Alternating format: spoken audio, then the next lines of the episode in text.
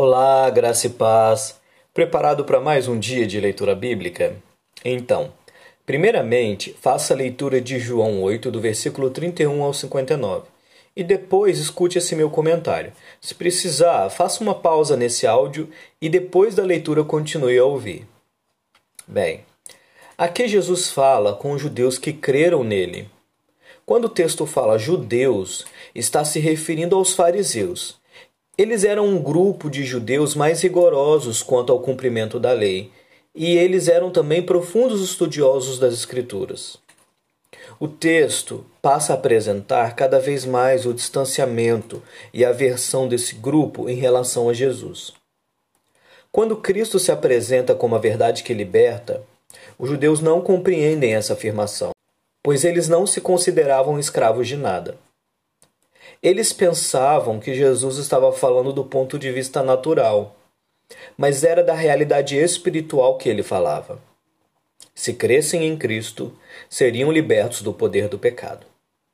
Jesus também diz que se guardassem as suas palavras, eles viveriam para sempre. Mais uma vez, sem entender o que Jesus queria dizer, eles começam a acusá-lo de ser samaritano ou de estar endemoniado. Mas Jesus utiliza novamente a expressão utilizada por Deus quando falou com Moisés: Eu sou. Depois disso, pegaram pedras para atirar nele, e aí Jesus saiu do templo. O capítulo 8 de João apresenta Jesus reivindicando a sua autoridade. Jesus afirma: Eu sou a luz do mundo. Eu sou o que sou. Eu sou a verdade que liberta. Antes que Abraão existisse, eu sou. Jesus, então, não fala nas entrelinhas, mas de forma muito clara que ele é o enviado de Deus.